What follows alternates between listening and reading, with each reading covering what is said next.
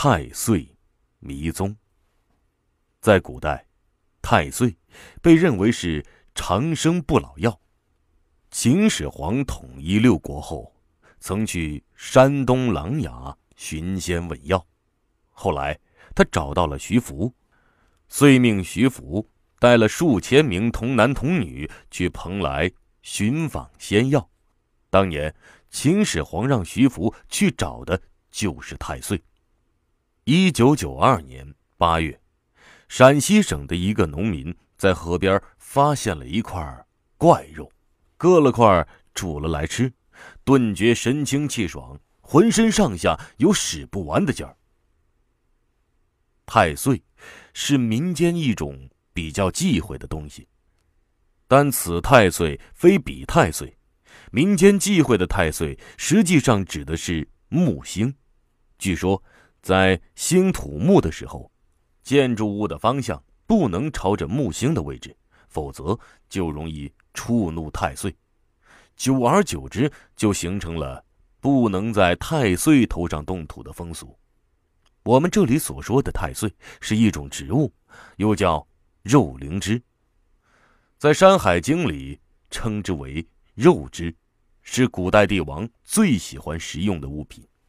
这东西好不好吃，先且不说，但是古代帝王之所以喜欢吃它，完全是因为想长生不老。《山海经》说：“食之无尽，寻复更生如故。”《本草纲目》说：“久食轻身不老，延年神仙。”总而言之，吃了太岁。可以长生不老，从而达到江山永固的目的。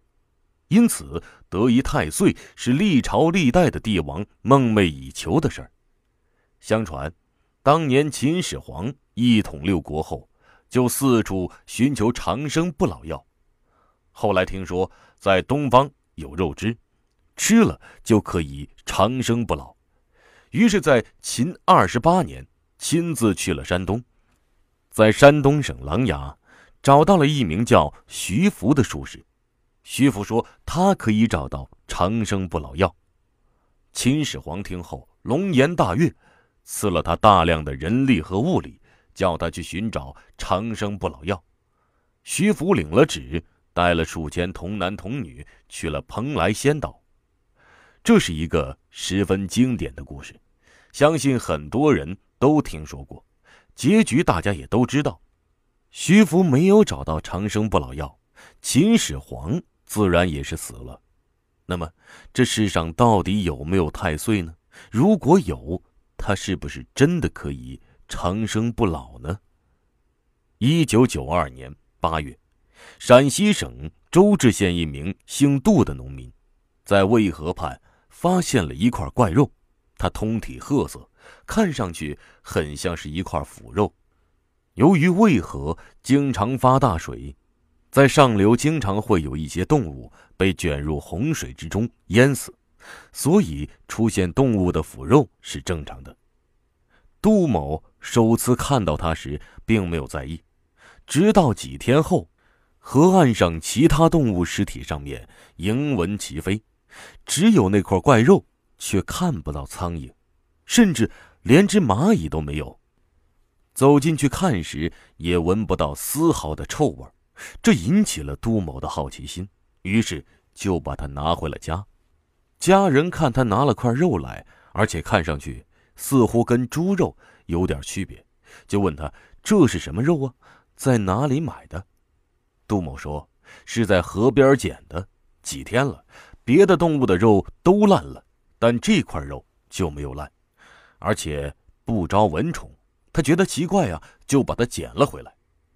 说话间，杜某将它放在秤上称了一下，显示有三百二十五千克重，然后把它放在了水池边上。没想到的是，一周之后，怪事发生了。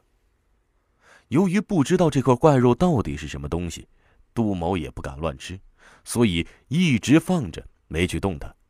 一星期后，杜某再去看它时，居然发现它似乎长大了一些。肉还会自然生长吗？为了证明是不是自己看错了，杜某又拿去称了一下，果然重了几十克。会自然生长，就代表它不是一块普通的肉，而且有两种可能：一是它可能是一种罕见的植物，由于是放在水池边上的，依靠少量的水分就可以存活生长；二是它可能是一种动物。里面有完整的机体，可以自然生长。杜某在好奇心的驱使下，用刀割了一块下来，里面是白色的，与肉无异。然后用清水将割下来的那块肉煮了，煮开之后变成了一团粘稠状。他尝了一口，没什么特别的味道，身体也没什么不适。当下索性将煮好的怪肉都吃完了。吃了之后。奇迹就发生了。三四天后，杜某觉得浑身特别有劲儿，精力充沛，比吃了任何补药都有效果。更离奇的是，被他割了的那块地方，几天后又长了出来。有人告诉他，那块肉可能就是传说中的太岁。我们目前所知的太岁，只是在《山海经》。《本草纲目》等古书上看到的，在现实中谁也没有真正见过，当然也就没有人知道它究竟长什么样。那么，杜某所得到的那块怪肉，究竟是不是太岁呢？自从1992年杜某发现那块怪肉以后，国内的生化、生理、动物、植物、细胞、微生物、真菌、医药方面的专家对太岁。进行了全方面的研究和探讨，最后，专家得出结论：所谓的太岁是一种罕见的特大型年菌复合体。这话让普通人觉得莫名其妙。什么叫罕见的特大型年菌复合体呢？用大白话稍微解释一下：我们平时吃的蘑菇也是一种菌类。只不过太岁的菌是粘的，所以叫做粘菌。这么解释的话，相信就很好理解了。那么，什么叫复合体呢？它既有原生质生物的特点，也有真菌的特点，这就是所谓的复合体。接下来我们继续科普，在自然界中，植物、动物和真菌的祖先都是同一个，皆都是几十亿年前一种。原始的鞭毛单细胞生物进化而来的，这种生物就叫做原生质生物，是地球上所有生物，包括人类的祖先。原生质生物生活在海洋中，能够游动，以吞噬其他生物以生活，也可以像植物一样通过光合作用存活。在生物进化的过程中，其中一部分原生质生物运动功能退化。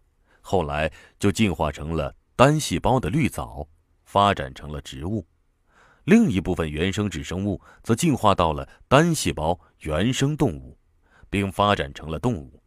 而我们今天看到的太岁，是一种生命演化过程中介于原生菌类向植物、动物演化过程中的过渡类型。